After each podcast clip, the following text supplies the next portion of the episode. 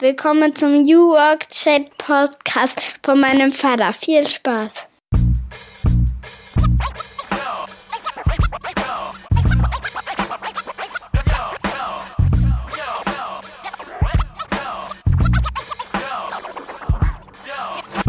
Und damit moin und willkommen zurück zu einer neuen Folge meines Podcasts New Work Chat. Ich bin Gabriel und freue mich, dass ihr wieder da seid. Wie immer aus Rostock, heute ein bisschen verregnet, aber das macht nichts. Wir starten gut gelaunt in eine neue Folge, wieder mit geballter Female Power. Zu Gast sind Nadja Petronowskaja, ich hoffe, ich spreche das richtig aus, und Nicole Ansinger, die beide als selbstständiger New Work Beraterin unterwegs sind und die haben eine ganz spannende Sache entwickelt und zwar die New Work Toolbox. Da geht es quasi wirklich darum, etwas zu begreifen, wie sie es so schön formulieren, also um Haptik. Und ich bin ja ein großer Fan von Karten schon immer gewesen, habe schon als Kind Kind Fußballkarten gesammelt, also das, was nach den Panini-Stickern kam. Oder später auch Basketballkarten, fand das immer toll. Habt ihr auch heute noch übrigens. Und die haben ein, ein tolles äh, Set in der New Work Toolbox.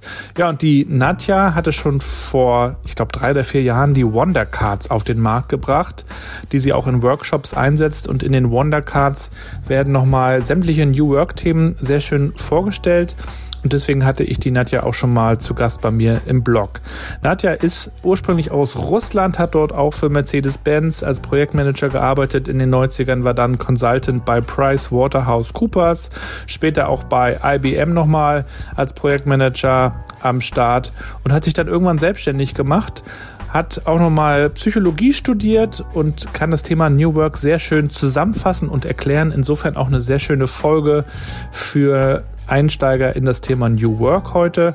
Und die Nicole, die sitzt in München und hat auch eine ganz spannende Karriere schon hinter sich. Sie war tätig unter anderem bei SAP als Product- und Rollout Manager in den 90ern und später bei Siemens unter anderem als Head of Business Innovation. Ich habe den beiden wirklich mal auf den Zahn gefühlt, weil das wirklich tolle Expertinnen sind. Insofern nochmal ein sehr schöner Rundumblick. Was ist eigentlich New Work? Was können wir von New Work erwarten und was auch nicht? Viel Spaß mit der Folge. Der New Work Chat Podcast. Hören Sie rein, denn es ist ein sehr, sehr geiler Podcast. Ja, dann herzlich willkommen zu einer neuen Episode meines Podcasts. Ich freue mich sehr, heute Nadja und Nicole zu Gast zu haben. Viele Grüße aus Rostock. Hallo Gabriel. Hallo Gabriel. Erzählt doch mal, wo seid ihr gerade? ich bin in München. Ähm, ja, hier ist der, Winter wieder eingekehrt. Äh, der Corona-Winter, kann man fast sagen. In den, in den Dystopie-Büchern würde man sagen, das passt zur Stimmung. Genau. Und äh, freue mich aber heute ein bisschen aus meinem äh, Winterloch rausgeholt zu werden mit, dem, äh, mit der Unterhaltung mit euch beiden. Ja, das ist immer schön, wenn Nicole in München ist und ich bin in Hamburg. Wir tauschen uns tatsächlich regelmäßig auch einfach über so banale Themen wie Wetter aus, weil es irgendwie dieses Gefühl der Normalität zurückgibt. Also nicht ein Call äh, starten und sofort sagen, so, worum geht's? Wir haben eine Agenda, in fünf Minuten müssen wir ein Ergebnis haben, sondern wirklich diese Menschlichkeit, ne? wie ist das Wetter, was siehst du aus dem Fenster, also das, was wir ähm, nicht vergessen sollten. Ja, darum soll es heute auch gehen. Die Menschlichkeit, menschlichere Arbeitswelt. Da, da seid ihr beide sehr engagiert zum Thema neue Arbeitswelt. Wie können wir sie auch gestalten? Nadja, wir beide sind ja auch schon seit einer Weile im Kontakt. Ich habe im Blog mal ähm, über deine Wondercards geschrieben und dich interviewt. Und dann durfte ich auch letztes Jahr bei eurem New Work Journathon teilnehmen, den ihr beiden äh, ähm, organisiert habt, aber nicht nur zu zweit, sondern zu dritt. Da kommen wir nachher auch nochmal drauf. Wir sind ganz gespannt, wo ihr überall dran seid. Und wir starten mit der Klassikerfrage ganz am Anfang. Wie würdet ihr beide dann, könnt ihr gerne nacheinander beantworten, meiner siebenjährigen Tochter Mathilde erklären, was ihr tut? äh, liebe Mathilda, die Nicole und ich, wir haben erstmal viel Spaß zusammen. Ich glaube, das ist etwas, was viele Erwachsene vergessen zu erwähnen, wenn sie über ihre Arbeit sprechen. Also wir tun Dinge, die wir gerne tun. Wir arbeiten gerne mit Menschen. Wir helfen den Menschen Spaß bei deren Arbeit zu haben und das aus unterschiedlicher Sicht. Also wir arbeiten viel mit Managern, also Leute, die andere Leute wiederum anleiten und geben denen so Hilfe in die Hand, wie sie das besser tun, damit deren Leute wiederum wieder Spaß haben an der Arbeit. Das ist wirklich so eine, so eine äh, Geschichte, die sich dann wiederholt als Muster.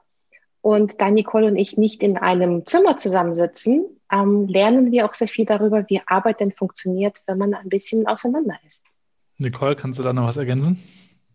Ja, ich, ähm, ich glaube auch, das, äh, das tut schon ganz gut. Es geht darum, wirklich, wie wir zusammenarbeiten, so ähnlich wie ihr in der Schule auch immer mal wieder überlegt, wie können wir gut auch zusammen mit und voneinander lernen. So ähnlich ist das in der Arbeit auch. Äh, und ähm, manchmal gibt es einfach, so wie wenn ihr von, von der Grundschule ins Gymnasium geht, gibt es einfach neue Dinge, die man lernen muss, die man ähm, vielleicht auch erstmal nochmal entwickeln will. Und äh, New Work heißt so ein bisschen gerne hingehen, sich selber freuen auf das, was kommt, ähm, aber auch ein bisschen gechallenged sein. Das schon, hat schon auch was damit zu tun, eben, dass man, äh, dass man sich herausfordert, weil man ja einen neuen Schritt tut, ähm, weil man Neues erkundet, wo man noch gar nicht genau weiß, was eigentlich kommt. Ähm, und ähm, ja, das, das würde ich sagen, ist so New Work. Mit welchen fünf Hashtags würdet ihr euch jeweils beschreiben? Nadja. Hm. Endlich Montag. Das ist das ähm, eine, was ich nie weglasse. Ähm, Motivation und Inspiration sind auch zwei Dinge, die ich gerne immer bei der Arbeit dabei habe. Ähm, Psychologie nehme ich dann noch mit. Und äh, schenke eins Nicole, falls sie sechs braucht. ähm, für mich ist es Inspiration, Lernen, ähm, Begleiten, zusammen und partnerschaftlich. Und dann fangen wir doch gleich mal an, äh, Nadja, bei dir. Endlich Montag, äh, ein Hashtag, den man äh, bei dir öfter liest. Ich habe auch mal an anderer Stelle gelesen, es gibt auch den Hashtag Geil Montag. ich weiß nicht, wo ich den gelesen habe, aber die Tatsache, dass man sich auf den Montag freut, der ist ja vielen suspekt. Also man freut sich doch eigentlich eher aufs Wochenende, oder? Warum sollte man sich denn jetzt auf den Montag freuen? Ich glaube, Gabriel, genauso hat es angefangen. Ich bin ja nach Deutschland gezogen, um hier zu studieren und habe dann mitbekommen, so mittwochs im Radio wird schon vom Brückentag oder, oder so Gipfelfest gesprochen und am Freitag wird schon gesagt, hey, juhu, endlich Freitag, nur noch irgendwie ein paar Stunden hier auf der Maloche und dann haben wir frei. Und ich habe es überhaupt nicht verstanden, ganz ehrlich. Ich habe nicht verstanden, wie man als Mensch fünf Tage seines Lebens für zwei Tage irgendwie opfert. Warum? Also ich habe wirklich ne, ganz naiv immer diese Frage gestellt, was ist denn so verkehrt daran? Und so hat es auch mit New Work für mich angefangen, die Geschichte zu verstehen, warum wir uns bei der Arbeit so abquälen. Für die zwei Tage, wo wir dann halbtot auf dem Sofa liegen ähm, und danach wieder uns dahin quälen. Also ich habe es nicht verstanden und ich habe es bis heute nicht wirklich akzeptiert. Also ich sehe ein, ich habe ja 17 Jahre auch in großen Unternehmen gearbeitet, ich sehe ein, dass bei der Arbeit nicht alles äh, super Friede, Freude, Eierkuchen und ganz viel ähm, fest ist, also dass da was dran ist. Arbeiten ist hart, aber ich glaube nicht dran, dass es alles ist. Also dieser Glaubenssatz, arbeiten heißt hart arbeiten. Ich glaube, das tun wir uns ganz doll selber an. Und da bin ich einfach überzeugt, ne, als Psychologin auch, dass wir mit anderen Glaubenssätzen zu anderer Art zu arbeiten, zu anderer Art Arbeit zu genießen, sich darauf zu freuen, kommen und, und das weiß ich aus der Forschung, wenn wir mit Freude zur Arbeit kommen und unser Hirn in dieser gehobenen Gestimmtheit ist, A, gelingt uns die Arbeit viel leichter, also wir sind mehr in diesem Flow-Zustand, wo Dinge einfach so von, von sich her irgendwie ja, von selbst passieren, ohne dass ich da viel aufwand muss. Also es fühlt sich nicht die harte Arbeit an. B, ich habe am Ende so eines Tages mehr Energie als am Anfang so eines Tages, weil ich durch die Arbeit ja geladen wurde mit der Freude, die ich aus der Arbeit bekomme. C, stecke ich andere um mich herum damit an. Das war ja meine größte Waffe bei der Arbeit. Immer Montag schon reinkommen und diese Freude ausstrahlen. Hey, zuerst, oh. genau, zuerst haben sie alle über mich geflucht. Und dann haben sie alle auf mich quasi gewartet, weil die Nadja kommt und es ist quasi diese Erlösung. Montag ist nicht, ist, ist nur halb so schlimm, wenn die Nadja da ist. Und ich bin überzeugt, dass es anders geht, mit ganz wenig. Also wir brauchen dafür nicht eine globale Revolution. New Work ist für mich nicht, wir schmeißen alles über den Zaun und bauen von neu irgendwie neue Welt auf. Ne? Da, da bin ich ganz, ganz großer Überzeugung, dass es kleine Dinge braucht und dass es bei jedem von uns anfängt. Da musst du uns aber auch nochmal verraten, wo du herkamst, als du zum Studieren kamst. Ein bisschen äh, über deine Story. Das interessiert uns natürlich. Ein bisschen über meine Story. Ich, ich bin Russin, also ich bin in, in der Sowjetunion geboren, in der Stadt, die damals noch Leningrad hieß. Dann wurde sie St. Petersburg umbenannt. Das fiel unglücklicherweise mit meiner Pubertät zusammen. Das heißt, während ich äh, die Welt sowieso nicht verstanden habe, ist die Welt um mich herum komplett auseinandergebrochen und wurde aus diesen einzelnen Lego-Steinchen neu zusammengebaut. Ähm, deswegen bin ich vielleicht auch oft so naiv, weil ich halt nicht in eine Weltordnung aufgewachsen und durch die Pubertät gegangen bin, wo für mich alles klar ist, sondern es, es wurden so viele Dinge in Frage gestellt, während ich 14, 15, 16 war, dass für mich viele Dinge nicht selbstverständlich sind. Also dieses, das ist hier so, das gilt für mich quasi nicht. Also ich bin immer in dieser fragenden Rolle, ist das so? Muss das so sein? Wer sagt denn, dass es so, so sein muss? Und das habe ich hierher mitgebracht. Ähm, ich habe hier äh, Psychologie studiert, wollte eigentlich zurück, bin auch dann ursprünglich zurück und habe in Moskau gearbeitet bei Mercedes. Und dann ne, Liebe und ähm, sowas, alles, was man hier angefangen hat, dann bin ich zurück und dann habe ich hier das ganz normale Leben weitergelebt, was man so aus Büchern kennt, mit Karriere machen, Häusle bauen und all den anderen Dingen. Und dann habe ich Karriere über den Zaun geschmissen, weil ich festgestellt habe, das ist nichts für mich. Ich ähm, bin gerne für Unternehmen da. Ich arbeite gerne mit Unternehmen, an der Seite von Unternehmen und Teams, aber ich bin nicht so gerne in einem Unternehmen. Gibt es eigentlich auch New Work in Russland? Yep. Weil wir hören ja immer viel über die, über New Work und, und dieses Thema in Deutschland und ja. äh, weiß gar nicht, wie das dort aussieht. Gibt es da eine Bewegung für mehr, für menschlicheres Arbeiten? Es gibt, also New Work heißt es ja nur in Deutschland. Ne? In, in England zum Beispiel heißt es ja Reinventing Work und in Holland heißt es auch entweder Reinventing Work oder New Ways of Working. Ähm, in Russland heißt es etwas mehr so in Richtung Future Work. Ne? Also die Russen sind ja sehr progressiv, was Methoden und Tools angeht. Alles, was wir hier so mittlerweile über Spotify und Google Ways of Work kennen, das haben sie schon vor zehn Jahren bestimmt ausprobiert, implementiert und wieder verworfen die Russen arbeiten seit jeher sehr viel remote zum Beispiel. Ähm, also da, wo es geht, natürlich ist klar, dass es hat, äh, wir wissen ja, dass es überall außerhalb Deutschlands auch sehr viel schnelleres Internet gibt als bei uns. Also so, solche Dinge und ähm, die Russen sind ja aber seit jeher auch eine Wir-Gesellschaft. Ne? Wenn wir von kulturellen Aspekten sprechen, sind wir ja in äh, Deutschland, Frankreich, Spanien sehr in dieser Ich, ne? individualistische Kultur nennt man sich das. Die Russen sind ja eine kollektivistische Kultur, also die haben sehr viel Wir, auch bei der Arbeit und dadurch sind sie in manchen Aspekten uns auch weit überlegen. Also so alles, was, äh, ähm, ich sag mal, alles, was Hierarchie-Denken angeht, da sind wir bestimmt weiter, ne? weil das ist in Russland nach wie vor einfach auch durch kulturelle Aspekte anders geprägt. Aber viele Dinge, die so Selbstorganisation erlauben, ohne dass es um Hierarchie verwerfen geht, also so einfach Dinge machen, Dinge entdecken, Dinge äh, entstehen lassen, Regeln irgendwo hinliegen lassen, sie nicht verletzen, aber trotzdem drumherum bauen, äh, Weltmeisterschaft. Hm. Wie war es bei dir, Nicole? Wie bist du aufgewachsen? Was hat dich geprägt? Nee, ich, ich erzähle mal gerne meine drei New Work-Momente. Und mein erster New Work-Moment war letztendlich der, ich habe in der IT-Implementierung äh, gestartet, ähm, war eher so ein bisschen ich habe auch da schon das Unternehmen danach ausgesucht, wo ich mich am wohlsten gefühlt habe. Also ich bin tatsächlich nach Mannheim gegangen, wo ich mir nie vorstellen hätte können, da hinzugehen, einfach deswegen, weil das das Gespräch war, bei dem ich mich am wohlsten gefühlt habe. Und weil die einfach gesagt haben, uns ist egal, ob du IT kannst, Hauptsache du kannst logisch denken und wir glauben einfach in dein Potenzial. Also das war so der Start in meiner Karriere und ich durfte da auch alles was ich irgendwie wollte. Aber ich habe gleichzeitig, und das war mein erster New Work-Moment, oder eigentlich war es dann, wenn ich jetzt mal so dir das so erzähle, war es vielleicht sogar dann tatsächlich der zweite. Der erste war, dass ich dort alles durfte, wozu auch immer ich bereit war, die Verantwortung zu übernehmen. Ich bin nach, ähm, ich habe nach zwei Monaten die neuen Mitarbeiter geschult. Ich bin nach drei Monaten das erste Mal allein nach Indien, habe ein Büro ausgesucht. Also und habe auch ganz viele Fehler gemacht. Und niemand hat mir jemals einen Vorwurf draus gemacht. Und ich glaube, das hat mich ganz tief in mir drin geprägt, dass wir Dinge tun, dass wir alles können, was man uns zutraut. Ja, ich glaube, das, das ist so, so das Erste. Das Zweite war dann aber, dass ich Tools eingeführt habe, die eigentlich keiner haben wollte. Und da habe ich so ein bisschen die Seiten gewechselt und habe mir gedacht, nee, da muss es doch irgendwas geben, wie man Menschen, ähm, wie man nicht nur sagt, hier nutzt dieses Tool, sondern wofür wollt, braucht ihr das, was habt ihr davon? Das war so der erste Moment. Der zweite war dann tatsächlich eher so lebensbedingt,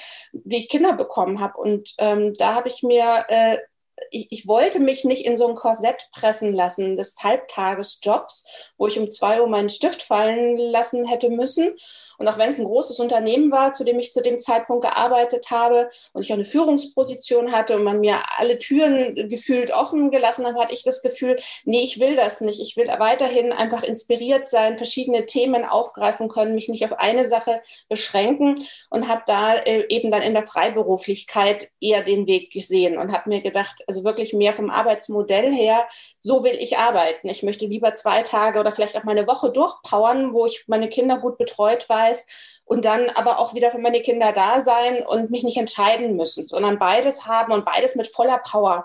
Und das ähm, war so mein zweiter New Work-Moment, der mich, glaube ich, sehr geprägt hat und wo ich heutzutage auch oft, wenn ich mit, mit ähm, Führungskräften spreche, und Gott sei Dank sind das ja auch immer mehr Frauen in Führungspositionen, die zum Teil auch Teilzeit führen, äh, mir wünsche, den, äh, Führungskräften was zu geben, wo sie nicht das Gefühl haben, ich muss nur noch schneller rennen und ich, ich selber gehe immer noch mehr verloren, weil Leiden tun nicht die Kinder, Leiden tut auch nicht die Arbeit, sondern im Zweifel die Führungskraft selber, die sich selbst ganz, ganz, ganz hinten anstellt, sondern dass es da eben Wege geben sollte, wie man das mit einer besseren Balance hinkriegt. Und äh, das, das ist so mein dritter mein dritter Moment, der war so vor fünf Jahren, als so das Thema agiles Arbeiten kam. Und ich habe das nie als Scrum einführen gesehen, sondern eigentlich eher als etwas, wo es darum ging, wie kann ich mehr Selbstbestimmtheit, Eigenverantwortung wieder zurückgeben, gesunden Menschenverstand und die Leute aus dem Hamsterrad rausholen und dadurch erkennen lassen, was braucht es denn jetzt? Und nur noch mehr arbeiten bringt nicht bessere Leistung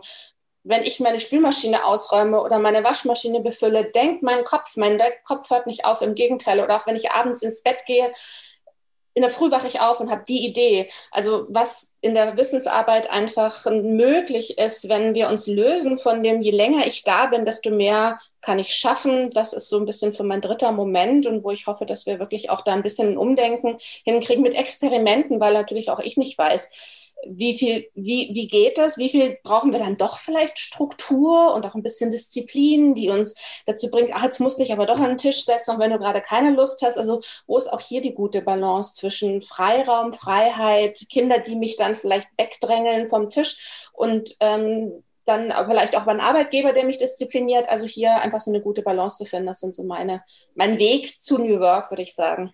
Wie habt ihr zueinander gefunden? Wir haben zusammen für einen Kooperationspartner an Projekten gearbeitet und festgestellt, also ich für meinen Teil habe ähm, gerade zusammen mit Nadja auch festgestellt, dass es dass wir gerne Projekte machen wollen, wo wir auch dahinter stehen. Also nicht einfach die Projekte annehmen, die einfach, wo wir gut Geld verdienen mit, sondern eher, wo wir auch dran glauben, dass sie einen Mehrwert bringen. Und ich glaube, das hat uns vereint und darüber haben wir dann gesagt, wir wollen da noch mehr draus machen im Sinne des New Works. Ich glaube, das war tatsächlich also Purpose in erster Linie. Und das zweite war, das Wort, was Nicole und ich immer wieder nutzen, ist Emergenz. Also es, es geschah einfach, weil wir festgestellt haben, wir reden gerne über dieses Thema, aber wir sind in dem Thema, kommen wir von unterschiedlichen Seiten und wir bringen auch total unterschiedliche Aspekte. Also wir sind nicht irgendwie so, äh, beide sind wir der gleichen Meinung oder beide haben wir das gleiche im Kopf, sondern ganz oft kommen wir wirklich von so verschiedenen Perspektiven. Aber wenn wir es dann auf den Tisch sozusagen ausbreiten als, als Assets, die wir dann mitgebracht haben, es bildet sich was, ne? diese Emergenz. Es passiert dann was ganz oft. Also es passiert entweder ein Ablauf für einen Workshop, wie er möglich sein könnte, oder so sind die, die Wondercards für New Work ja entstanden, dass wir einfach gesagt haben, die Nadja ist diejenige, die immer sehr viel Komplexität auch gerne auf eine kleine Fläche bringt. Die Nicole ist, also ich finde, Nicole ist ein wunderbarer Mensch, mit dem man sich stundenlang über das Thema Arbeiten und New Work unterhalten kann, weil sie hat einfach so viel. Ne? Das ist jetzt schade, wie viele Minuten wir jetzt haben. Ich könnte Nicole den ganzen Tag zuhören, weil es sind immer diese faszinierenden Geschichten, andere Blick, also für mich jedes Mal andere Blickwinkel. Ich lerne jedes Mal, wenn ich mit Nicole spreche, etwas Neues über so viele Aspekte der Arbeit. Und diese diese kristalline Skulptur, die immer wieder, ne, die dreht sich, die glitzert woanders, es entsteht ein anderes Bild. Dieses permanente Lernen, dieses kaleidoskopische, es ist so faszinierend. Also ich, ich mag einfach auch diese Art des Arbeitens. Ja. Wir, wenn wir arbeiten, fühlt sich das für mich nie nach Arbeit an. Es ist nie hart, es ist nie schwer. Es ist immer so, juhu, ich darf wieder eine Stunde mit Nicole verbringen. Es ist ein bisschen wie für deine Tochter, Gabriel, es ist ein bisschen wie Spielen. Mhm. Ja, wir treffen uns, wir spielen und dabei passiert was und das nützt auch anderen Menschen und dann, dann freuen wir uns einfach, wenn das so Du hast gerade gesagt, es fühlt sich dann nicht wie Arbeit an. Tatsächlich fühlt sich ja für viele ja. wirklich Arbeit nicht gut an. Da gibt es die berühmte Gallup-Studie, die auch immer wieder sagt, ah, wir freuen uns eben aufs Wochenende, wir sind froh, wenn wir Urlaub haben, wenn wir unsere Freizeitaktivitäten gestalten können, um uns endlich wieder zu erholen. Und New Work möchte ja auch eine humanere Arbeitswelt schaffen. Warum ist denn die Arbeit so unhuman? Ich glaube, da gibt es keine einfache und keine einzelne Antwort. Also ein, eine Sache, glaube ich, ist, dass wir uns perfektioniert haben in dem Sinn, wie können wir es noch effizienter machen? Und, ähm, und immer besser, also wir sind Weltmeister im Effizient machen und dabei verlieren wir eben andere Aspekte aus den Augen. Und Effizienz ist halt nur ein Aspekt, der wichtig ist für Erfolg im, im Unternehmen. Also Effizienz ist wichtig. Ähm, es ist auch wichtig, dass wir einen Autopiloten haben, dass wir Dinge automatisch und schnell und wirklich vom Tisch bekommen. Und wir haben aber verlernt, dabei die anderen Aspekte mit, mitzusehen. Und, und ich glaube, das ist das, warum wir uns so ausgelaugt fühlen, dass wir ähm, immer noch schneller im Rad drehen müssen und dass wir ähm, gleichzeitig vergessen haben, auch was ist es denn, was wir am, was unser Beitrag sein kann, womit wir eben mit der rechten Hand geschrieben haben und nicht mit der linken. Also etwas, was wir gearbeitet haben, was uns zwar schon äh, positiven Stress Energie abverlangt, aber nicht so ermüdet, dass wir am Abend nach Hause gehen und sagen, boah, das ist so, so einen Tag ertrage ich nie wieder, sondern boah, Chaka war super anstrengend, aber ich, ich bin trotzdem noch irgendwie voller Energie auf eine andere Art und Weise. Das Spannende ist, dass diese Art der Arbeit, von der wir jetzt sprechen, die ist ja nicht mal 200 Jahre alt.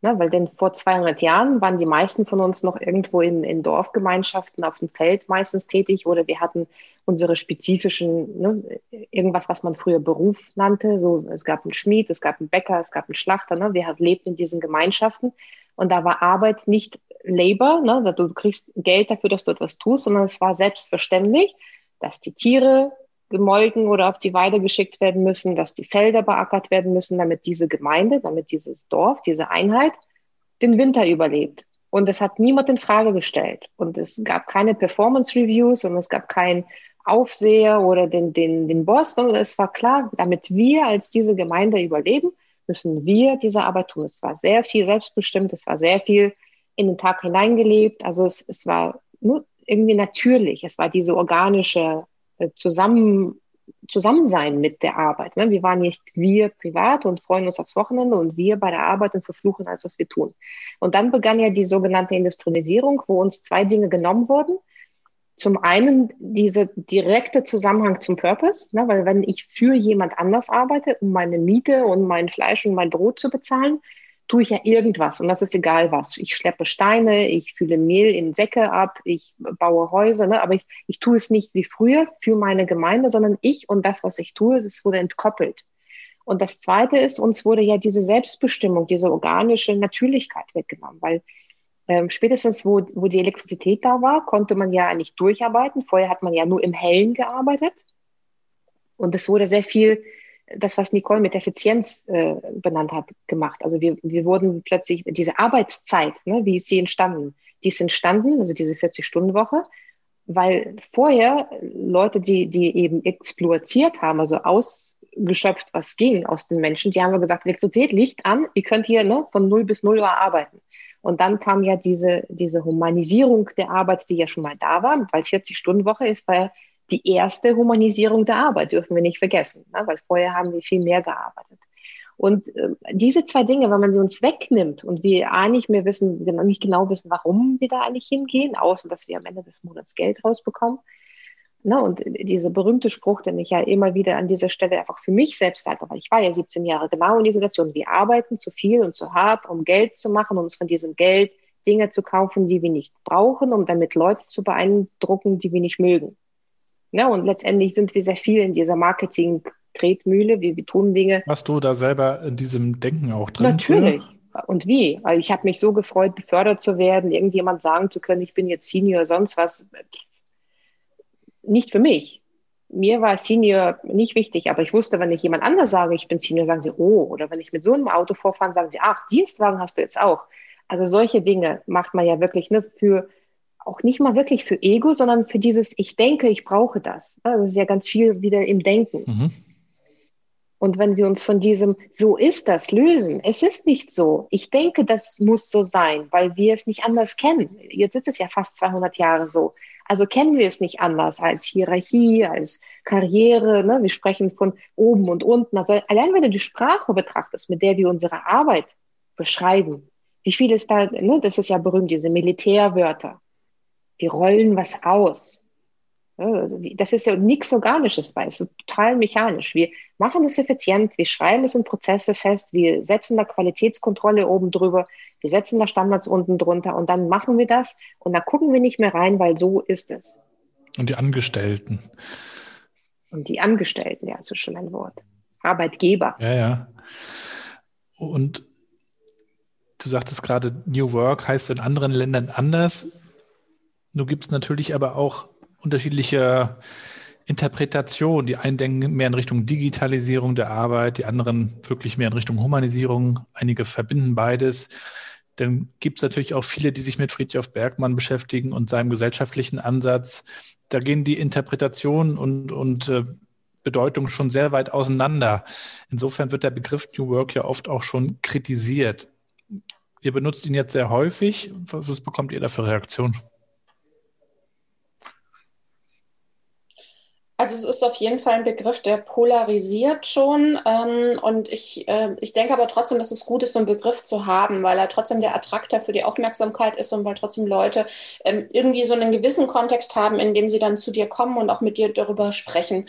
Ähm, aber wenn ich für mich ganz persönlich ist es ist es wirklich nur eine Hülle für etwas, wo ich sage, bewusst an etwas heranzugehen, was uns für Jahr, Jahrzehnte lang jetzt als Default sozusagen in die Hände gefallen ist. Dieses Oben-Unten-Hierarchie ist ja nur eine Art des, der, der, Organisation von Arbeit. Und wir haben ihn aber als den einzigen Weg genommen, den es gibt. Und für mich heißt das wirklich einfach einen bewussteren Blick darauf zu haben. Nicht Führung ist Führung, sondern Führung ist Strategieentwicklung. Führung ist Weiterentwicklung der Mitarbeiter. Führung ist äh, ähm, ähm, Führung heißt ähm, äh, äh, Ressourcenplanung, Führung heißt so viele Dinge und die muss nicht in einer Person vereint sein. Das haben wir nur irgendwann mal so beschlossen, dass es diese eine Person ist, aber das kann dann gut verteilen. Und so gibt es ganz viele Aspekte in der Organisation, wo wir, weil wir so ähnlich, wenn wir eine Sprache sprechen, wissen wir gar nicht, wie die Grammatik dahinter eigentlich ist. Also wir haben, haben das so gelernt und das ist da und wir wissen aber gar nicht mehr, warum. Es ist, ähm, äh, und das ist der Default. Und,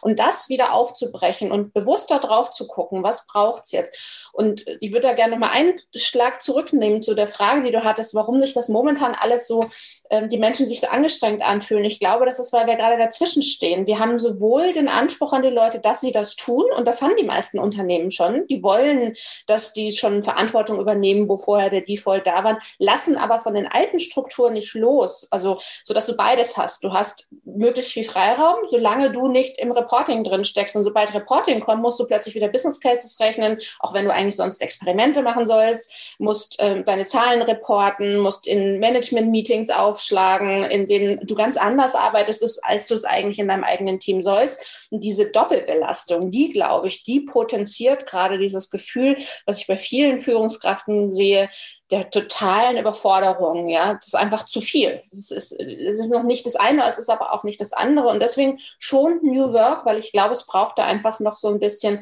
auch Fähigkeiten von uns allen, damit umzugehen. Und das ist nicht einfach. Ja. Viele Unternehmen schmücken sich jetzt auch so ein bisschen mit dem Begriff, habe ich den Eindruck, weil man jetzt eine Homeoffice-Regelung hinbekommen hat im letzten Jahr und jetzt so ein bisschen stolz darauf ist, auch wenn man schon gerne die Leute wieder bei sich im Büro hat. Also ist das, glaube ich, in vielen Unternehmen.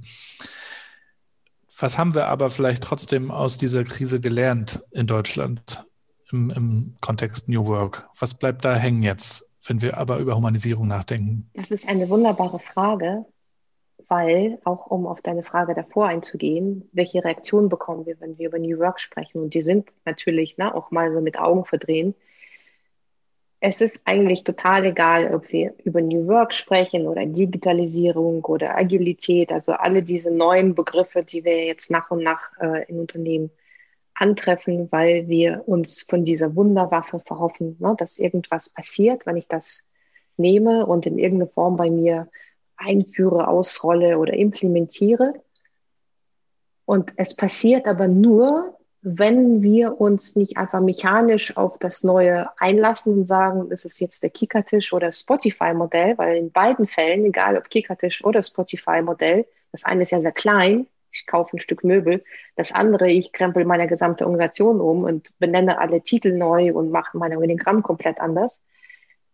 Es wird nur dann wirken, ne, Wirksamkeit, wenn wir reflektieren, was wir tun und was wir damit bewirken. Also wenn ich einfach einen Kickertisch hinstelle und es passiert was, aber ich rede nie wieder drüber, ich frage keinen nach, ich unterhalte mich nicht drüber, ich tue so, als wäre es einfach mal normal und ich sage, wir haben jetzt auch New Work, weil wir einen Kickertisch haben. Habe ich genauso wenig New Work, wie wenn ich Remote-Arbeit eingeführt habe, Spotify-Modell, Holacracy, Führungskräfte abgeschafft habe und diese ganze Kataloge von, von Maßnahmen, aber nie drüber gesprochen habe und nie reflektiert habe, was macht das denn mit uns? Wie arbeiten wir jetzt anders? Wie passiert unsere Entscheidung? Wie ist unsere Medienkultur? Mit welchen Augen kommen die Menschen zur Arbeit? Ich habe mal mit Krankenschwestern gearbeitet, da haben wir einfach in diesem Pflegeheim morgens einen Klebepunkt auf so ein Plakat mit drei Smileys geklebt. Das war unser KPI. Ne? Trauriger Smiley, neutraler Smiley und Happy Smiley. Und wir haben nur die Klebepunkte ausgewertet, jede Woche. Und das war unsere Reflexion, weil wir haben dann auch jede Woche drüber gesprochen, wie viele Smileys in welchem, ne, in welchem Verhältnis zu den, wie viele Punkte zu den Smileys geklebt wurden. Und wenn du nicht reflektierst, diese Veränderung, dann kannst du 100 Maßnahmen zu New Work machen in Corona, ohne Corona, wenn du nicht drüber sprichst, was es mit dir macht und was, ne, was es aus dir macht, wie du dich selbst siehst, wie deine Kunden dich sehen, wie die Qualität deiner Produkte oder deiner Services ist, dann ist es alles für die Katze. Und dann kannst du einfach auch einen Kickertisch kaufen. Es wird ja auch reflektiert in Unternehmen, allerdings werden die Vertriebszahlen gern reflektiert im Controlling. Das ist dann das, was man kennt, das, was passiert. Was ihr meint, ist aber was anderes. Nicole, kannst du gern auch nochmal drauf eingehen? Wie sollten wir in unseren Organisationen reflektieren? Also ich glaube, der Hauptunterschied ist, und das ist ähm, das Interessante ist immer, die Tools bleiben eigentlich ähnlich, aber der Mindset dahinter ist ein anderer. Und wenn ich sage, ich reflektiere und ich schaue, was ist rausgekommen, dann tue ich das nicht für jemand anders, sondern für mich selbst, um für mich selbst abzuleiten, was ich daraus lerne und was ich als nächstes tue und nicht, um jemandem anderen Genüge zu tun. Das heißt, ähm, deswegen ist auch der, der, der Hintergrund von Retrospektiven für mich immer noch das beste und, und mächtigste Mittel, äh, egal ob jetzt in Agilität oder New Work, ähm, nicht als Reporting-Tool, sondern als etwas, womit wir uns selbst die Macht geben, unsere eigenen Arbeitsbedingungen immer wieder in Augenschein zu nehmen und zu verbessern, immer wieder für uns selbst zu lernen, nicht um es jemandem anders zu geben, sondern für uns, sondern damit wir den nächsten Schritt tun können. Und das ist, macht auch den Unterschied von iterativem und wasserfallartigem Arbeiten erst aus, wenn ich das für mich selbst direkt wieder einfließen lasse. Sonst ist es ja auch nur ein Lessons learned. Ja, sonst ist es das Gleiche, was es vorher schon gab. Und das ist, glaube ich, der große Unterschied. Und das, damit komme ich zu, du hast ja gefragt, was ist die Chance von dem, dass wir jetzt zu Hause arbeiten? Leider verpufft die an vielen Stellen. Wir hätten viel mehr ähm, diese Fähigkeit nutzen sollen, die Menschen wieder entdeckt haben, für sich selbst zu, äh, herauszufinden, was brauche ich eigentlich, um zu Hause gut arbeiten zu können.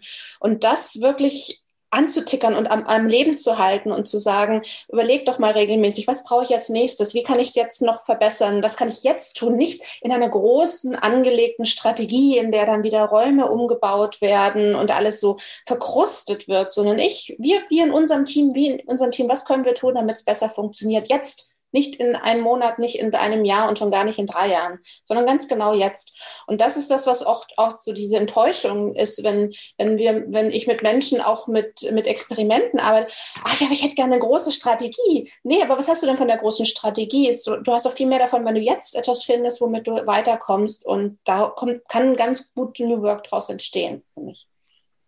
Für viele war es ja so, für mich auch eingeschlossen, man war dann zu Hause, musste dann, wenn man Familie hatte, das alles irgendwie organisieren und äh, flexibel hin und her schieben oder jonglieren, auch ganz gerne mal. Ähm, es war eine neue Art der Arbeit, also dieser gerade Familie und Arbeit, wenn man das beides hatte und dadurch natürlich auch eine neue Form des Lebens. Insofern, wenn wir auch über neues eigenständiges Arbeiten und Denken reden, ist es ja für viele von uns vielleicht auch eine neue Art zu leben. Also ich will jetzt auch gar nicht so groß klingen, aber wenn wir immer darüber reden, wir wollen weg von diesem, Leute sind angestellt, führen nur aus, machen nur, was man ihnen sagt, sollten mehr selbst nachdenken, was sie eigentlich wollen, dann hat das ja nicht nur mit der Arbeit zu tun, sondern geht ja eigentlich in alle Bereiche, oder? Ja, und, und überall da einfach wieder auch den, wieder mehr auf das zu hören, was uns unser Körper sagt, was uns unser gesunder Menschenverstand sagt und darauf sich die Zeit zu nehmen, auch zu reagieren und sich nicht so als Opfer, ja, ich würde ja, aber ich, ich kann nicht, ja. Und ich glaube, das ist das, was, was das mit uns auch gemacht hat. Und ich glaube, der Vorteil war einfach, es hat den Autopiloten einfach mal ausgeschaltet, äh, Corona. Corona hat den Autopiloten ausgeschaltet. Nichts von dem, was wir automatisch getan haben, hat noch funktioniert und wir mussten nachdenken. Und ich glaube, das war der große, große Vorteil, Vorteil, den wir vielleicht noch ein bisschen mehr hätten ausschöpfen können. Jetzt sind wir fast schon wieder in so einem Autopiloten drin. Die meisten haben sich schon wieder so Routinen zurechtgelegt, was ja was gut und wichtig ist. Aber wir sehen schon manche Dinge wieder nicht mehr, die eigentlich vor unseren Augen sind, was es braucht, was es braucht, dass wir uns wohlfühlen, dass unser Nacken wehtut, dass äh, wir ähm, Regeln brauchen, auch in der Familie, im Leben. Äh, wann tue ich was, wie tue ich es? Ähm, und ich glaube schon, ja, das hat viel mit unserem Leben zu tun, mhm. wie du es gesagt hast würde auch gerne nochmal auf die Wonder Cards kommen, ähm, die ihr ja auch zur Verfügung stellt. Ähm, und interessanterweise ist das nichts Digitales, sondern etwas Haptisches. Äh, Gibt es auch digital, glaube ich, ne? Mhm. Aber eben auch haptisch als, als Karten. Ähm, also das, das sollte man sich an, anschauen. Das tun wir natürlich nochmal in die Show Notes. Ähm, welche Bedeutung hat Haptik eigentlich dann auch, wenn ihr Workshops macht, wenn ihr mit Unternehmen arbeitet? Ähm, das ist ja doch nochmal fast ein Antitrend, der zu beobachten ist. Also es gibt ja noch weitere haptische Dinge. Auch Bücher waren eine Zeit lang totgesagt. Ich glaube, es wird wieder so viel gelesen wie nie zuvor. Also auch haptische Bücher. Ich selber habe auch ein Kindle, lese aber eigentlich fast gar kein Kindle mehr, weil ich das auch mag. Äh, keine Notifications, kein künstliches Licht. Und es hat so seine Vorteile. Ähm, vielleicht mögt ihr darauf auch mal eingehen. Vielleicht nur ganz kurz noch als zusätzliche Anekdote. Meine Tochter hat sich gerade einen Platten, die 17 Jahre hat sich gerade einen Plattenspieler gekauft und alle unsere Platten rausgeholt. Plötzlich neben Spotify-Account, den sie ja hat, gibt sie ihr ganzes Geld für Platten aus. Ja, also auch cool. da ist Haptik plötzlich wieder was Wichtiges. Das sind diese Scheiben, die sie an die Wand hängt sogar. Ja, also da passiert auch ganz viel in diese Richtung. Ja. Meine Tochter hat sich einen Kassettenplayer gekauft und äh, kauft auch in diesen Vintage-Läden alte Kassetten was ich total drauf mag, sind eben diese Kratzgeräusche, ne, wenn die schon ein bisschen älter sind. Und ich glaube, das ist das, was wir auch schon in der Diskussion über die virtuelle Zusammenarbeit ähm, öfter besprechen, diese, das Fehlen von dieser Serendipity. Also in der digitalen Welt ist ja alles so perfekt, ne? wie wir sind perfekt verabredet. Es gibt diese wunderbaren Tools, da ist für alles gesorgt. Man kann anonym arbeiten, man kann mit, äh, mit, ähm, mit Namen oder mit, mit Bildern, na, man kann ja so viel machen, die Post-its fallen nicht von der Wand über Nacht. Also ne, wir können ja viele Vorteile von dieser virtuellen Arbeit auflisten. Was aber wegbleibt, ist das, was die andere Hirnhälfte von uns braucht. Und das ist diese, dieses Nichtwissen wohin, dieses offene, dieses nicht äh, in rationale Häppchen gepackte, diese die Dinge, die nicht vorhersagbar oder vorhersehbar sind. Und wenn wir von den Karten sprechen für New Work, ähm, Nicole und ich haben total in einer der allerersten Sessions dieses Begreifen und Begreifbar. Ne? Ich bin ja als Russin wirklich in der deutschen Sprache so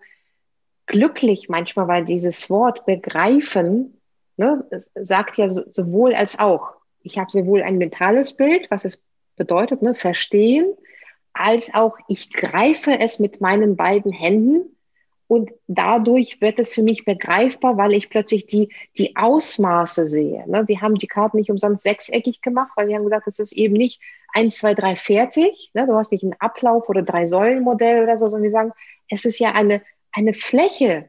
Du kannst dich in jede beliebige Richtung aus dehnen, du kannst das da dran bauen, du kannst weiterdenken, du bist nicht begrenzt, du musst nicht sagen, habe fertig, wo sind meine zehn Punkte, sondern du bist in einem Flow. Und so ist ja das Leben auch, ne, wenn wir die Natur gucken, nochmal zurück ne, zu dem mechanistischen, industrialisierten Arbeitsbild und dem, was die Natur uns vorspielt. Die Natur ist nie fertig es wird immer aufeinander aufgebaut, es wird immer dran gebaut und aus dem Humus ne, ist Dünger geworden, der ist wieder nützlich für das, was danach kommt. Also Dinge werden verwertet ne, und daraus entsteht was Neues und das ist das, was wir mit diesen haptischen Dingen erreichen wollen, dass wir mehr auch wirklich sagen, wir nehmen uns eben eine, eine Fläche, einen Tisch, einen Fußboden, eine Wand, völlig egal. Und wir arbeiten in mehr Dimensionen als nur, was die eine Hirnhälfte mit den rationellen Gedanken so leisten kann. Und dadurch sehen wir mehr. Und dadurch, ne, das, was Nicole und ich, wo, wozu die Leute immer anleiten, sagen, es gibt tausend eine Möglichkeiten, es gibt so viele Wege. Und die sehen wir oft nicht, ne, weil wir ja nur jetzt auf diese viereckige Fläche gucken. Und da gibt es so viel mehr Möglichkeiten. Ihr habt eine richtige Toolbox entwickelt, Nicole. Erzähl doch mal, was verbirgt sich dahinter?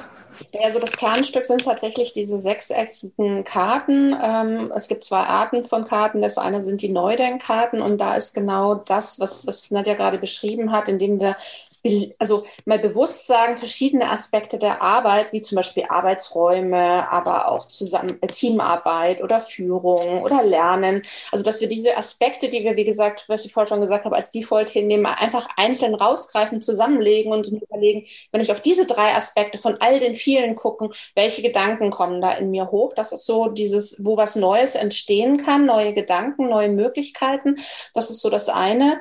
Ähm, aber wir, also, und, und die Karten also diese Neudenkkarten alleine, mit denen kann man nun ganz viele Dinge tun. Ähm, wir sind uns aber auch bewusst, dass nicht jeder so frei arbeiten möchte, dass es auch ein bisschen Struktur braucht, auch wenn wir kein 1 oder 1, 2, 3 haben wollen. Und deswegen haben wir Landkarten geschaffen. Und diese Landkarten, die helfen, so verschiedene Aspekte anzugehen. Das eine eben zu erkennen, wie viel ist eigentlich schon da auch an New Work, weil ähm, New Work ja nicht das Theoretische ist, es ist ein theoretisches Konstrukt, sondern eine Antwort auf eine sich verändernde Welt. Und ähm, genau da einfach auch sich bewusst zu sein, wie viel haben wir da schon, wie viel brauchen wir da. Das ist so eine Landkarte. Eine weitere Landkarte ist sehr stark in die Richtung gehend, was erhoffen wir uns eigentlich von dem Thema New Work? Also was ähm, auf welche Trends antworten, wie, wie wir zum Beispiel Anforderungen der jüngeren Generationen oder künstliche Intelligenz oder auch Corona, ähm, aber auch wirklich so unsere innersten, tiefsten Hoffnungen, wie gerade wir beide auch gesprudelt haben, wo wir gesagt haben, ja, wir hoffen uns, dass Menschen wieder Spaß auch an der Arbeit haben und so weiter, sich damit auch auseinanderzusetzen.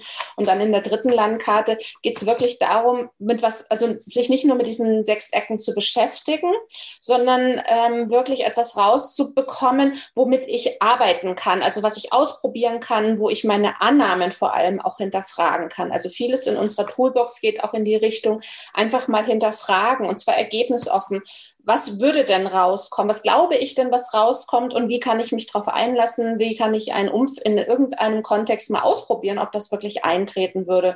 Sehen wir ja ganz vieles im Moment in Richtung sechs, sechs Stunden Tage, vier Tage Woche, ähm, sowas auch wie ähm, transparente Gehälter. Das sind, das sind alles, wo wir ganz stark, also wir alle, wir alle Menschen haben ganz starke Annahmen, was passieren würde, wenn wir das so tun würden und uns diesen Annahmen einfach mal zu stellen, ein Experiment aufzusetzen. Darf, dazu soll unsere New Work Toolbox tatsächlich einladen und, und zwar nicht nur im Großen, sondern auch im Kleinen. Das kann auch mal sein, was glaube ich denn, was rauskommt, wenn ich ein Barcamp mache, ist ein kleines Experiment. Ich glaube, dass die Leute, ähm, dass es ein konfus wird und dass wir, dass, dass es nichts, ähm, keinen tollen Flow ergibt. Kann ich einfach mal testen ähm, mit Hilfe von diesen Karten. Wie schafft man denn Appetit auf Experimente? Man nimmt die Angst. Ich glaube, das ist das, warum wir das nicht tun, ne? weil, wir, weil wir Zweifel haben, A, dass es gut wird, weil man uns in der Schule beigebracht hat, es muss klappen, sonst kriegt man keine gute Note.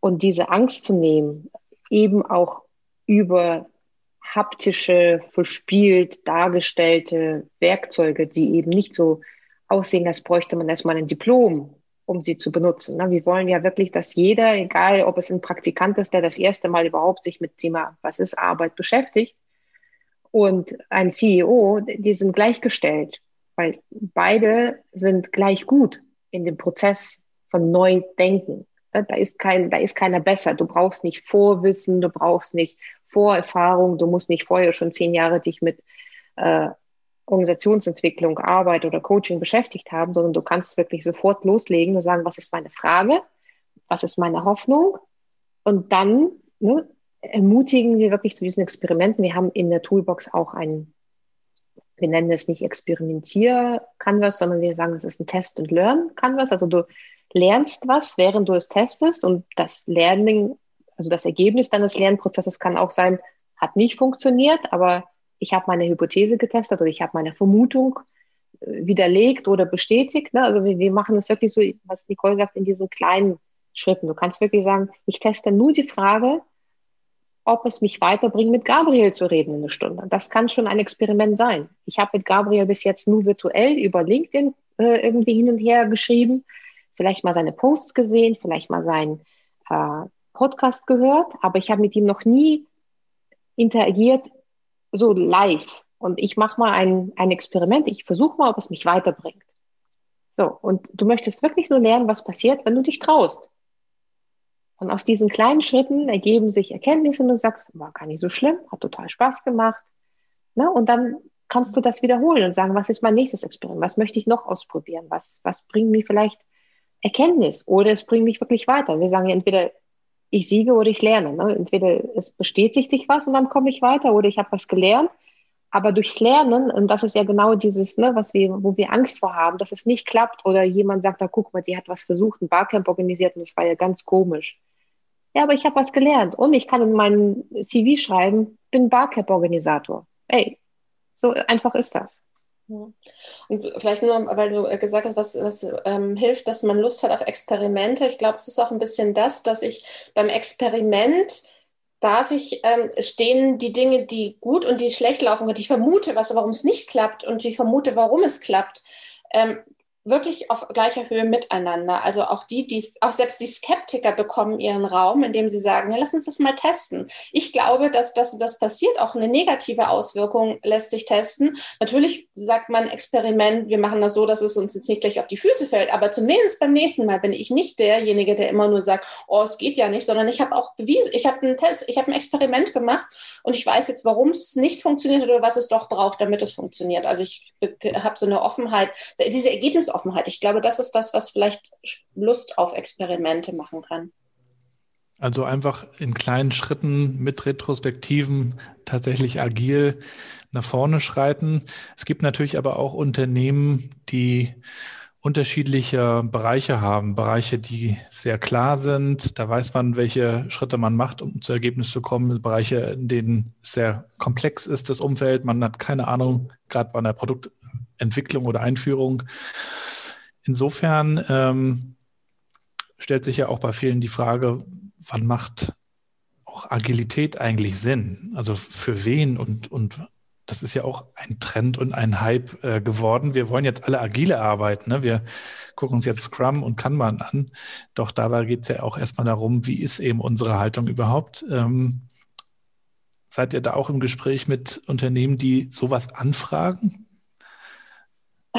Ja, also wir sind auf jeden Fall in, in Gesprächen damit und ähm, ich glaube, dass das der erste wichtige Schritt und der ist auch in unserer Toolbox drin, ist das Unterscheiden, äh, wie viel, welche Anteile hat meine Arbeit. Also was ist tatsächlich weiterhin sehr stark Routine, sehr stark ähm, im planbaren äh, Bereich, ja, wo ich, wo ich einfach auch mithilfe von KPIs ähm, sehr stark strukturieren muss, wer macht wann genau was, ja, also Großprojektanlagen, irgendwelche Kraftwerke zum Beispiel, da gibt es sicherlich oder auch mit, mit, mit Regierungen zusammen, wo es ganz viele große Regularien gibt, da gibt es bestimmt ganz viele blaue Anteile.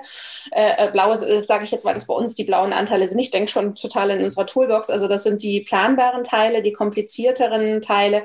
Und dann gibt es aber Bereiche eben, die ähm, die danach schreien nach mehr Agilität und innerhalb dessen, was planbar und strukturiert und vorhersagbar ist, gibt es trotzdem immer auch komplexe Anteile. Und wenn es nur der Anteil ist, was motiviert uns als Team in diesem Konstrukt ähm, zur Arbeit zu gehen, das ist spätestens der komplexe Bereich, weil da spätestens hat es mit den Menschen zu tun und keiner kann vorhersagen, warum, zum Beispiel, lass uns eine Werkstatt nehmen und warum der eine lieber die Werkstatt kehrt, der andere die Werkzeuge sauber macht am Ende und der dritte ähm, sagt, äh, für mich ist es ähm, äh, äh, dritte entfällt mir jetzt gerade so ein bisschen, aber du weißt, worauf ich hinaus will. Ähm, manchmal denken wir, dass wir auch Anteile des Menschlichen, des Verteilens der Arbeit, ähm, komplizierte Anteile sind, aber eigentlich sind es komplexe Anteile. Es hat immer was mit uns, wir Menschen sind komplex und in unserer Interaktion steigt die Komplexität um ein Vielfaches an.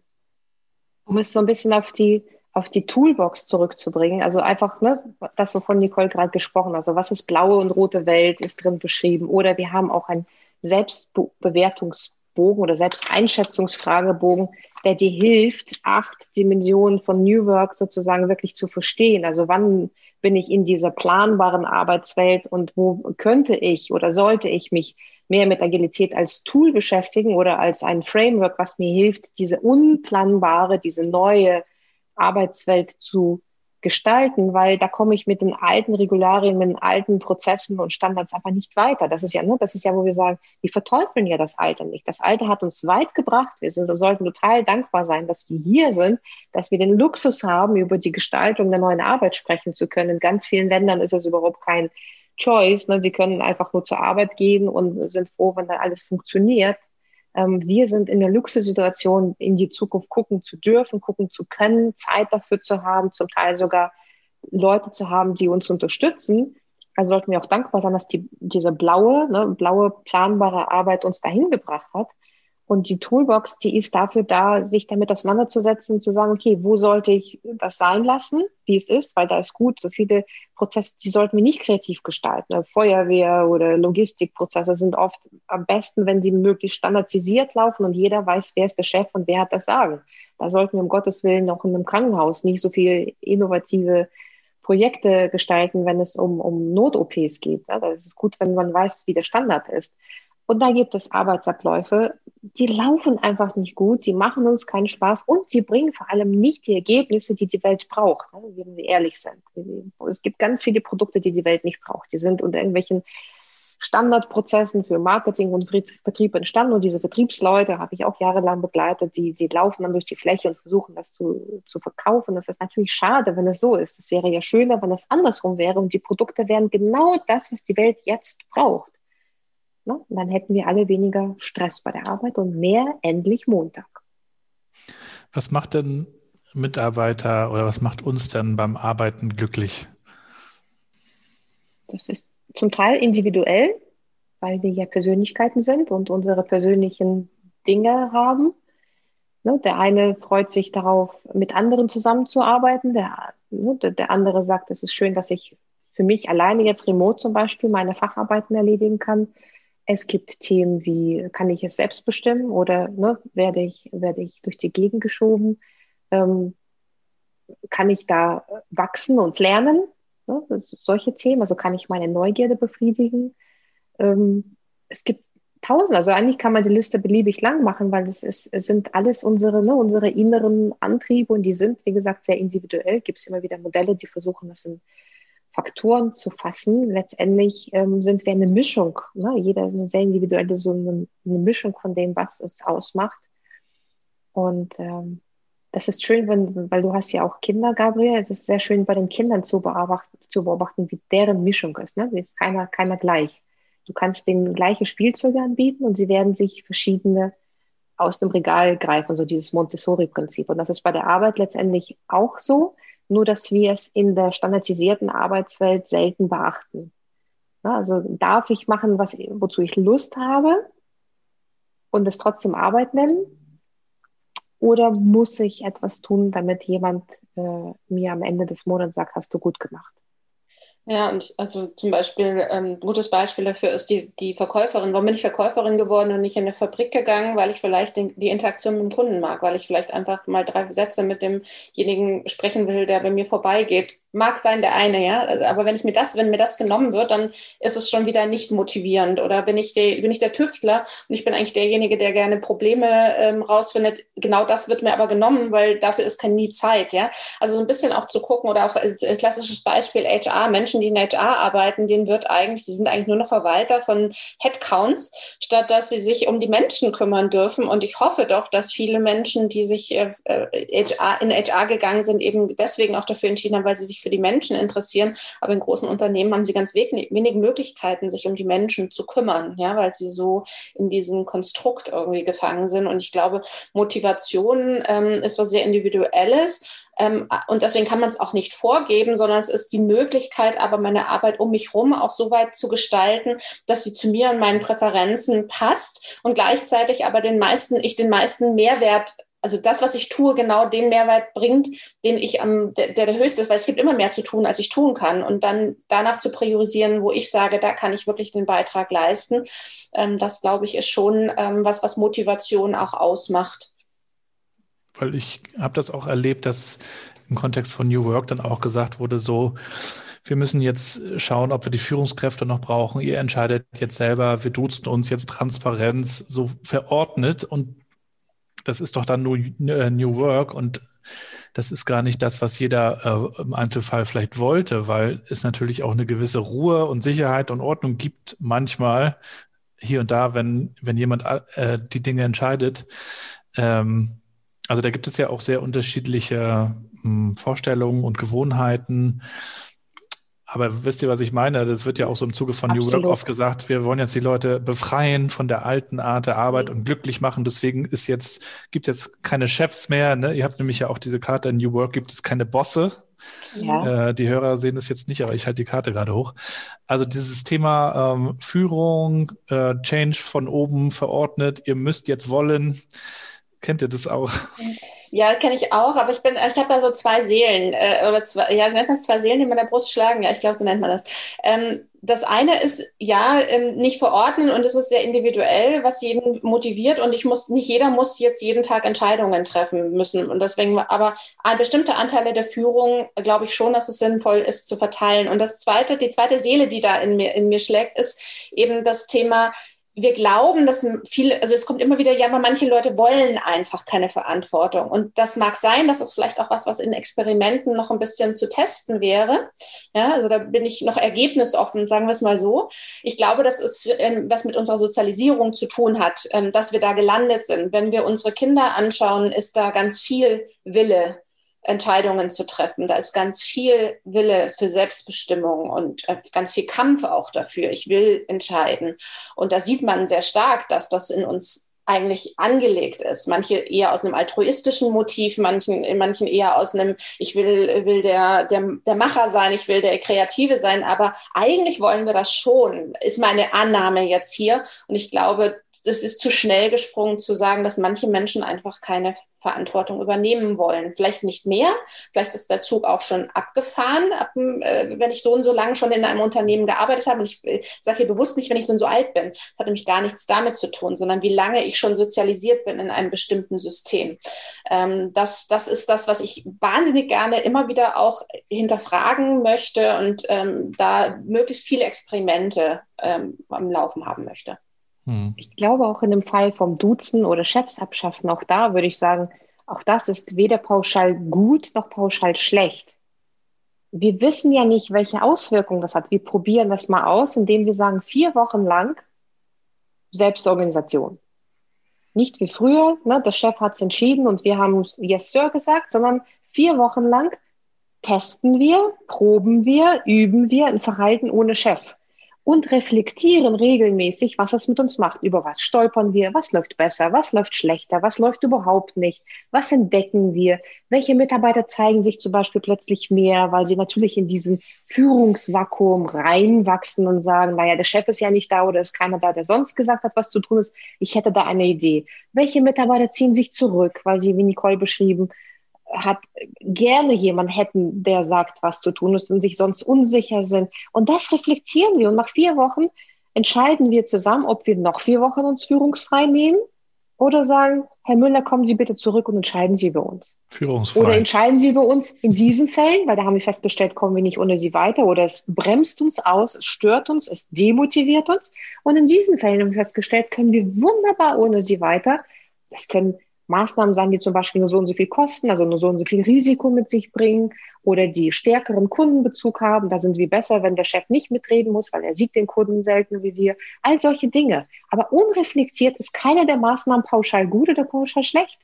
Also wie gesagt, weder der Kickertisch noch das Duzen oder Abschaffen von Hierarchien ist pauschal eine New Work-Maßnahme, die Erfolg verspricht. Und die ist an sich eine Möglichkeit. Mhm. Ich habe mich mal mit einem Geschäftsführer unterhalten, der meinte, ist auch schon ein halbes Jahr her oder ein Dreivierteljahr. Ja, Homeoffice haben wir probiert. Wir haben die Leute auch nach Hause geschickt, aber wir haben gemerkt, äh, die machen nichts mehr. Mhm. Ähm, die, die schaukeln sich die Eier, war, glaube ich, seine Formulierung. Und dann haben wir sie zurückgeholt. Also das ist auch manchmal eine Frage des, des Menschenbildes, natürlich auch der Sozialisation und Konditionierung wahrscheinlich und der Gewohnheit dadurch, aber auch der, des Menschenbildes. Ne? Die, so nach dem Motto, die müssen ja angetrieben werden, sonst leisten die nichts. Das ist ja so oft dieses alte Denken. Und das ist dann irgendwie, das ist dann, äh, äh, das funktioniert dann so lange, bis irgendwie eine Krise wahrscheinlich kommt, in der es dann mal anders gehen muss. Und dann hat man diesen Präzedenzfall, in dem man merkt, es geht ja irgendwie auch anders. Aber wenn du von vornherein dieses Menschenbild hast, die Leute müssen angetrieben werden, die sind per se faul, die müssen motiviert werden durch Boni oder durch Peitsche, ähm, dann hast du eben dieses System, was doch noch oft in vielen Unternehmen anzutreffen ist, bei aller New Work-Diskussion, die wir natürlich auch haben. Ja, so als Self-Fulfilling Prophecy auch so ein bisschen. Genau. Also ich meine, genau. da gibt es ja genug Experimente, die sagen, man hat, den, man hat den Lehrern und den Eltern erzählt, ihre Kinder sind hochbegabt, äh, wo man es randommäßig verteilt hat. In dem Augenblick, wo das also wirklich randommäßig gesagt würde über Kinder, wurden sie plötzlich ähm, hochbegabt, weil sie so behandelt wurden und weil sie plötzlich ganz anders sowohl von Lehrern als auch von Eltern behandelt wurden, sind sie plötzlich die, die High-Performer geworden. Also und genauso ist es natürlich auch umgekehrt mit dem negativen Menschenbild. Wenn ich sage, der taugt eh nichts und so ist es leider auch viel in der Schule, ähm, bei dem ist eh alles verloren, dann ähm, ist das auch so. Dann behält, er sich natürlich auch so, wie man es von ihm erwartet, dass er sich verhält und dann ähm, ist das so eine, wie schon gesagt, self-fulfilling prophecy. Mhm. Also wenn wir schon bei den Kindern anfangen, was wir den Kindern sagen sollten und beibringen sollten, was, was sagt ihr dann? Was, was ist so ein wichtiger Skill, den wir unseren Kindern beibringen sollten oder, oder wo wir vielleicht dafür sorgen sollten, dass er, dass er nicht verlernt wird? Das könnte ja auch sein. Was, worauf kommt es dann so später an? Meine Kinder sind total verdorben natürlich durch ihre schräge Mutter, die alles in Frage stellt, was ihr komisch vorkommt. Und die haben von mir immer wieder gehört, dass Arbeit Spaß machen muss. Und jetzt sind ja beide, schließen ja dieses Jahr ihre Schule ab. Und ähm, ich gucke dann natürlich mit großer Neugier drauf, was sie sich entscheiden zu machen und wie sehr das mit dem zu tun hat, was ihnen Spaß macht im Leben. Und ich glaube, das ist das, was wir ne, wir, wir diskutieren im Moment viel auch über unser Schulsystem, was wir in der Schule ja scheinbar unseren Kindern sozusagen wegnehmen, diese Freude einfach selbst zu entscheiden, was mir wichtig ist, ne, welche Würfel ich aus dem Regal nehme, dann durch ein System durchgeschoben zu werden, was für mich entscheidet, was für mich gerade richtig ist, um dann in der Arbeitswelt eventuell, die wir ja jetzt gerade für die äh, mehr oder weniger aufbauen, das mehr human ist, mehr selbstorganisiert anzukommen und zu sagen, na toll, jetzt weiß ich ja gar nicht, wie es funktioniert, weil mir bis jetzt ja immer gesagt wurde, 10, 11, 13 Jahre lang, wie es funktioniert. Na, also ich habe auch schon mal in einem äh, Dialog gesprochen, ob das, was wir mit New Work jetzt hier so mit viel Arbeit machen, ob wir es überhaupt für die richtige Generation machen. Vielleicht machen wir es ja für unsere eigene Generation, weil wir gerade in dieser Gallup-Studie sozusagen die Unzufriedenen sind. Und die, die nach uns kommen, die sind vielleicht wieder ganz happy, wenn alles für sie geregelt ist, weil sie ja immer noch aus diesem Schulsystem kommen. Also ich weiß nicht, inwiefern das ne, jetzt verwirrend ähm, systemisch ist. Aber ich denke, Kinder sollten auf jeden Fall nicht verlernen, ihr eigenes Denken mitzubringen zur Arbeit, also selbst zu denken, selbst zu entscheiden, selbst Lust zu haben, weil wenn ich nicht weiß, was mich ausmacht und wozu ich Lust habe, wie soll ich denn bei dieser Arbeit glücklich werden? Mhm. Ja, ich, äh, also, also das eine ist, glaube ich, wirklich einfach daran zu glauben, dass ich alles, äh, wenn ich was wirklich will, dann werde ich es auch erreichen. Aber, ich, ähm, aber das ist umgekehrt und das, glaube ich, stresst viele in dem Alter. Meine sind auch ähm, 17 und 19 und jetzt so am Anfang dieser Phase, ähm, stresst die, du, es ist auch okay, noch nicht zu wissen, was ich will. Also, weil das, was wir so sagen immer, wenn ich wirklich, wirklich will und so weiter, die wissen das oft nicht und das ist auch doch total okay. Die sind das eben baut ja auch ein bisschen Druck auf, finde ich manchmal. Also, ich habe mal die Quarter-Life-Crisis, habe ich gehört, als Begriff, ja. Also, das ist mit 25, wo ich dann plötzlich merke, jetzt ist alles ein bisschen, ist alles für mich geregelt worden und jetzt muss ich plötzlich entscheiden, was ich wirklich will. Hui, ja, ist ja irgendwie hier jetzt auch und, und vorher so. Und ähm, ich glaube, diese, diesen Druck auch wieder auch rauszunehmen für, für die Kinder, Kinder und zu sagen, du darfst auch mal ausprobieren, du darfst mal was anfangen zu studieren. Und das ist okay, wenn du nach einem Jahr feststellst, das war nicht das Richtige. Also unsere Kinder werden ja so erzogen, die müssen schon wissen und es muss alles gestreamt sein und lieber anzufangen und auszuprobieren und sich und sich auch auszuprobieren, weil das Problem ist, du kannst ja nur das, was deine Eltern und die Freunde deiner Eltern machen. Das ist ja, da fehlt ja auch die Transparenz der Berufsbilder. Früher war das so einfach, da hast, die meisten haben dann doch sehr nah an dem ihren Beruf gegriffen von den Eltern. Und wenn du jetzt sagst, nee, es ist eigentlich auch noch mehr möglich, dann muss ich mich natürlich erstmal ausprobieren. Dann muss ich erstmal hierhin und dahin reinschnuppern. Und diese ähm, Emergenz, dieses Serendipity, was wir vorher auch schon gesagt haben, auch die muss für die Kinder, glaube ich, ähm, erhalten bleiben, zum gewissen Grad, sofern man sich dann leisten kann, wobei auch das möglich ist. Man kann ja nebenbei arbeiten und dann dauert es halt ein bisschen, ja. Mhm. Ja, für mich natürlich auch ein sehr spannendes Thema mit meinen drei Mädels. Zwei, sieben und elf sind sie ja. Und die haben alle schon so ihre Dinge, die sie gerne tun. Die große dreht TikTok-Videos kreativ äh, wie, wie sonst was. Und, und die nächste ähm, häkelt jetzt mittlerweile. Also, da, denen muss man eigentlich nichts geben. Die suchen sich dann so auch die, die Dinge und probieren eben auch aus. Äh, und dieses Spiel und lernen dabei ja auch interessanterweise, ne? Also spielerisches Lernen. Und ähm, interessant finde ich dann, dass Erwachsene sich dann da auch wieder manchmal was abgucken. Und ich glaube, das ist auch das Tolle am Elternsein, dass man sich von den Kindern dann wieder so viel abgucken kann. So dieses spielerische ähm, Ausprobieren. Lego ist ja da auch immer so ein tolles Beispiel. Da gibt es ja dann auch Lego Serious Play mittlerweile, dass Erwachsene wieder lernen, mit Lego zu spielen. Also das, ähm, das muss ich auch sagen, dass das ist ganz toll zu gucken, wie, wie funktionieren die Kinder und ähm, vielleicht muss man auch weniger schauen, was bringen wir ihnen bei, sondern sich fragen, was gewöhnen wir ihnen nicht ab. Aber das ist natürlich eine große, eine große Aufgabe und umso wichtiger, dass wir darüber reden und uns dazu austauschen. Ihr zwei, wir sind auch schon äh, am, am Rande der Stunde und insofern würde ich dann gerne überleiten zu, zum klassischen äh, Finale, in dem ich euch ein paar Sätze rüberschmeiße, die ihr spontan beantwortet. Ähm, ihr könnt mal schauen, ob ihr das abwechselnd tut oder ob ihr beide die Fragen beantwortet, so wie ihr mögt. Wir fangen mal an mit dem Thema, über das wir heute auch viel gesprochen haben. Ich reflektiere, indem ich etwas in mein Tagebuch reinschreibe. Indem ich ähm, Abstand ähm, erstmal gewinne zur Situation und dann nochmal mit jemand gemeinsam drauf, drauf schaue. Ein Buch, das ich empfehlen kann, ist Brave New Work ist für mich momentan ein wirklich ganz tolles Buch, weil es eine ganze Reihe von äh, eben genau diesem experimentierartigen Herangehen hat, ähm, was ich äh, ganz toll finde und äh, das kann ich auf jeden Fall als empfehlen. Ich äh, möchte dann ein anderes New Work Buch dazu stellen, New Work Needs Inner Work, englische Titel, deutsche Autorinnen, wunderbares Buch zum Thema Es fängt bei mir an. Herzlichen Dank, ihr zwei. Danke dir. Dann wünsche ich euch weiterhin viel Erfolg mit euren Projekten. Danke. Danke für deine guten Fragen, Gabriel. Es hat eine totale Freude, mit jemand ähm, mit deinem Blickwinkel so drüber zu sprechen. Ja, ich danke euch auch für die Antworten. Ich bin ja auch ein Lernender und äh, wie, wie du schon vorhin meintest, äh, mit jedem Gespräch lernt man dann was Neues. Viele Grüße nach Hamburg und München. Bleibt gesund. Lasst uns in, äh, connected bleiben und dann bis bald. Und wir sind am Ende der heutigen Episode mit Nicole und Nadja. Folgt den beiden mal, es lohnt sich wirklich. Ich packe euch die Links in die Show Notes.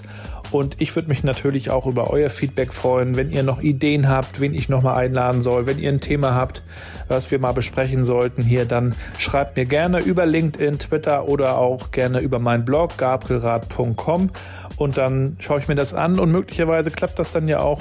So sind wirklich schon einige Folgen entstanden. Ansonsten wünsche ich euch alles Gute, bleibt gesund, das ist das Wichtigste in dieser schwierigen Zeit und bleibt connected.